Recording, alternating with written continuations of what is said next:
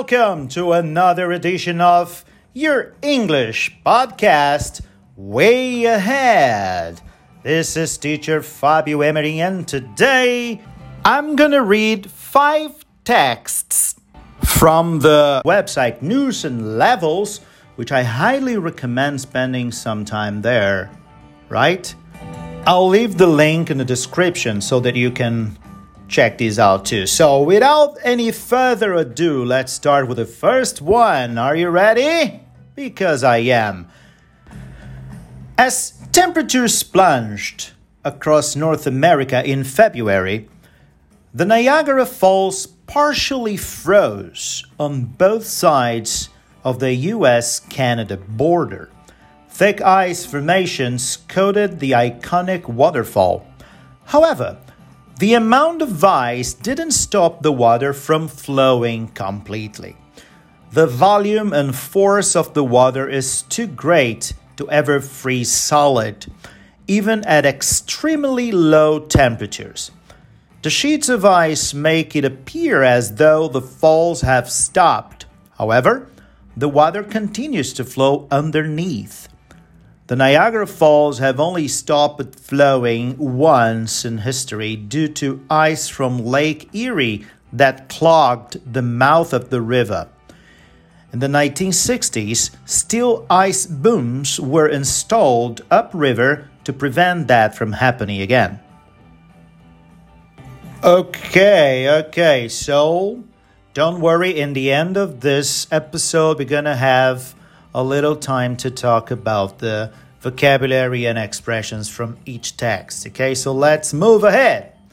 Security cameras captured the scene when handcuffed inmates broke out of their holding cell to save their supervising guard's life. First, they can be seen shouting for help, but when no one came, they broke out and used his radio to call for help.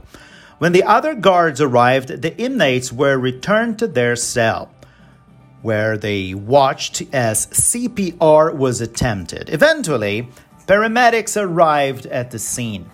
The inmate's actions were credited with saving the officer's life. So, how about that, right? So, let's move ahead. Development of video calling started in the late 19th century.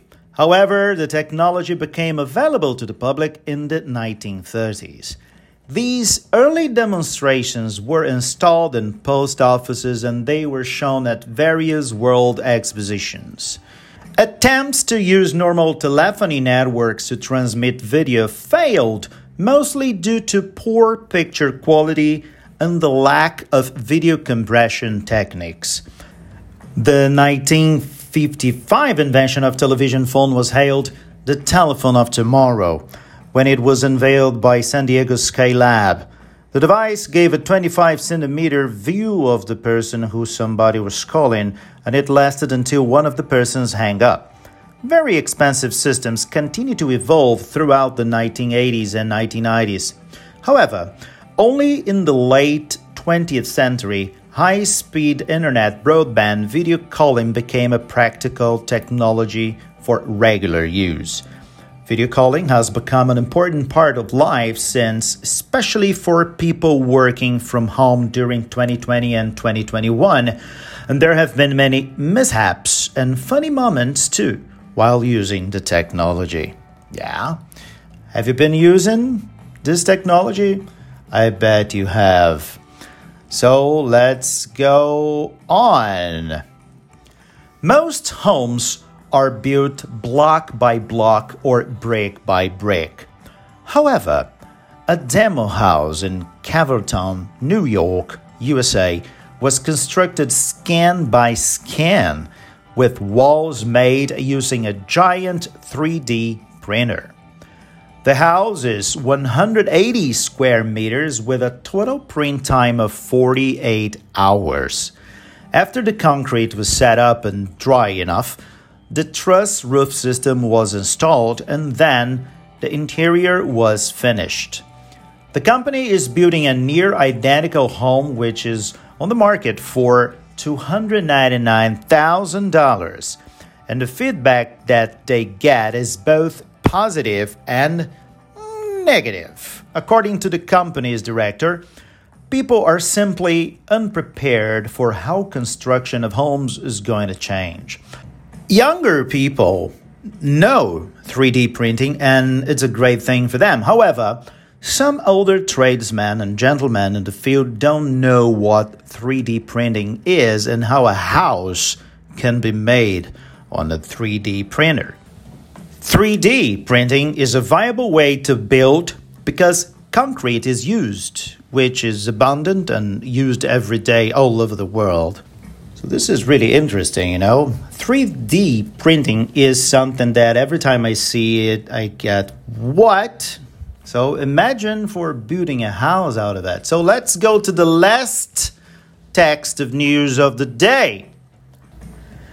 Apple's possible entry into the global market for cars reemerged recently after going quiet since development first began in 2015.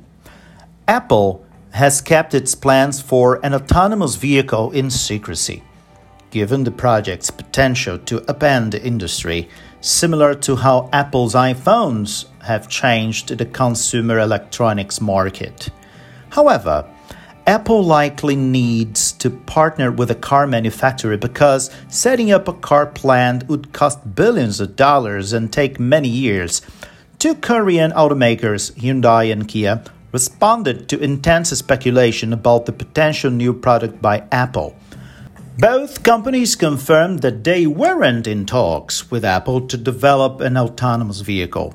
Sales of electric vehicles are booming in Europe reaching a record high in 2020. According to forecasts, by 2050, around 65% of all passenger vehicle kilometers traveled will be electric. And there will be around 800 million electric vehicles out of a total of 1.5 billion. Whoa, a lot of things to think about, right? So now, people, let's change. Let's switch to Portuguese, shall we? Muito bem. Vamos lá. Bom, a primeira notícia que eu li foi sobre um congelamento parcial das cataratas do Niágara. Né? Então, algumas palavras que eu usei ali. Por exemplo, logo no comecinho eu falei as temperatures plunged across North America, ou seja, to plunge é, é significa to fall, cair.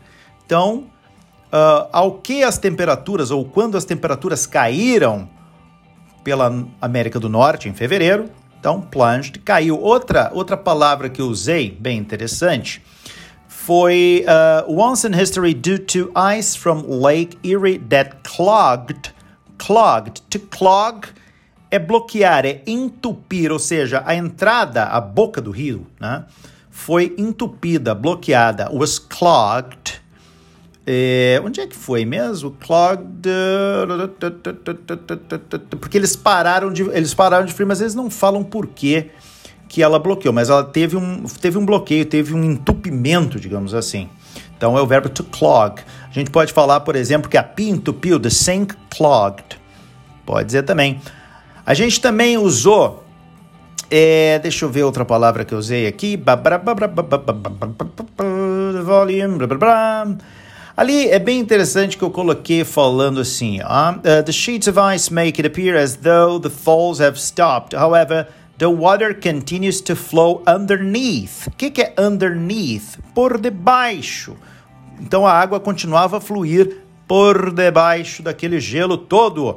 Então vamos para outra notícia bem interessante que é daquele caso dos detentos, né? E a gente já vê a primeira palavra. A primeira palavra curiosa é innate. Um aviãozinho passando aqui para me dizer tchau, oi, oi, tudo bem? Tchau, avião, muito bem, não posso parar. Vamos voltar aqui. Innate significa detentos. Então, os detentos ajudaram a salvar a vida de um segurança da cadeia. Então, inmates, I-N-M-A-T-E-S, significa detentos, pessoas que estão, enfim, cumprindo uma pena em uma prisão. Um, depois eu falei também CPR. O que, que é CPR? When the other guards arrived, the inmates were returned to their cell where they watched as CPR was attempted, ou seja, cardiopulmonary resurrection ou cardiopulmonary resuscitation. Eu acho que o mais correto é resuscitation. Então, CPR, que é que são aquelas, enfim, a pessoa fazendo aquela massagem cardiovascular, cardiopulmonar para tentar reviver, rea, ressuscitar ou, enfim, chamar a pessoa de volta. Tava passando mal e o cara realmente quase morreu, né? Um, então eu acredito que essas são as duas palavras realmente mais diferentes aqui nesse texto. Então vamos para o outro, onde eu falo sobre o desenvolvimento das videochamadas. Videochamadas. Olha que coisa curiosa, né? Ali eu falei, the, these early demonstrations. Muita gente passa, passa despercebida essa palavra early. Early é cedo, mas these early demonstrations significa essas demonstrações antigas, as mais antigas, as que estavam lá no começo. Então é muito comum a gente falar, por exemplo, uh, in the early 80s.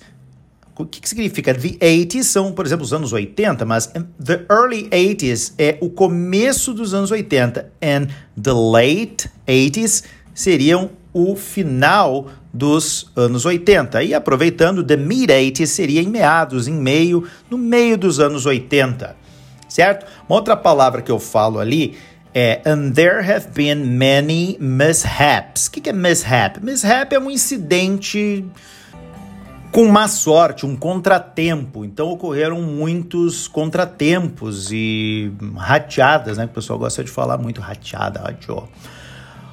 Outro texto que eu falo sobre construção de casas usando a tecnologia de impressoras 3D. Olha só que loucura!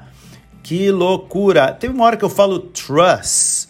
Vou ler para vocês assim: ó. After the concrete was set up and dry enough, the truss roof system was installed. O que, que é truss? Truss é o suporte que sustenta um telhado, também às vezes uma ponte ou qualquer outra estrutura. Então é uma espécie de suporte. Suporte. E viable é realmente isso que vocês estão pensando. Viable, onde eu falo 3D printing is a viable way to build. É uma maneira viável de construir. Só que curioso isso. Então, agora o último texto que eu falo da Apple, que eu falo da ideia de fazer um carro, uh, um carro elétrico, autônomo. Então, eu uso ali, ó. Apple has kept its plan for an autonomous vehicle, ou seja, um veículo autônomo. In secrecy, em segredo.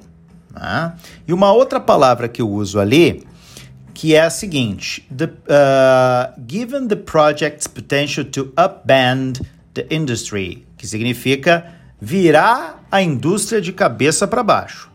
Revirar, sacudir a, o, o troço mesmo. Gostaram? Ah, eu também. Tenho certeza que é muito legal ficar ouvindo o podcast Way Ahead, que é todo em inglês, quando vocês estão, sei lá, vamos lá, costurando. Tem pessoas que costuram, fazendo tricô, crochê, cozinhando, dirigindo, bebendo água, tomando cafezinho, tomando chá, tomando chimarrão, tomando tererê. E aí vai, Coca-Cola, cerveja, o que vocês quiserem, tiverem vontade e têm idade para fazer. Isso é muito mais importante. Eu sou o Teacher Fábio Merim e você sabe, se quiser ouvir de novo é só ir até o comecinho, porque podcast é bom por causa disso e não perca também o nosso podcast iniciante, que é o Starting Up. Era isso, meus queridos. I hope you enjoy this one and see you next time.